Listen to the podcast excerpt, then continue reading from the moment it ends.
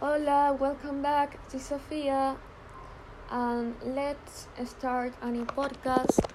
Bueno, les quiero dar unos tips para organizar el time para poder hacer lo más primordial en el día y no sientan que les ha faltado hacer.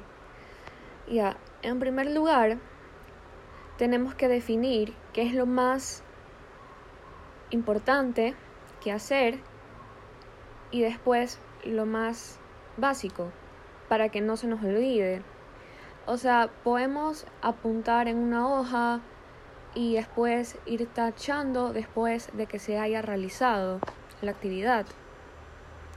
Ya bueno, este tenemos que tratar de hacer todas las cosas sin ponerlas en pendiente, porque si no se nos va a acumular.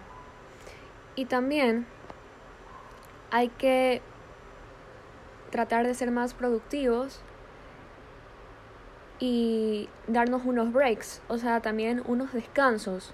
Y podemos definir cuántos minutos o, o respecto a cuándo después de haber realizado una actividad.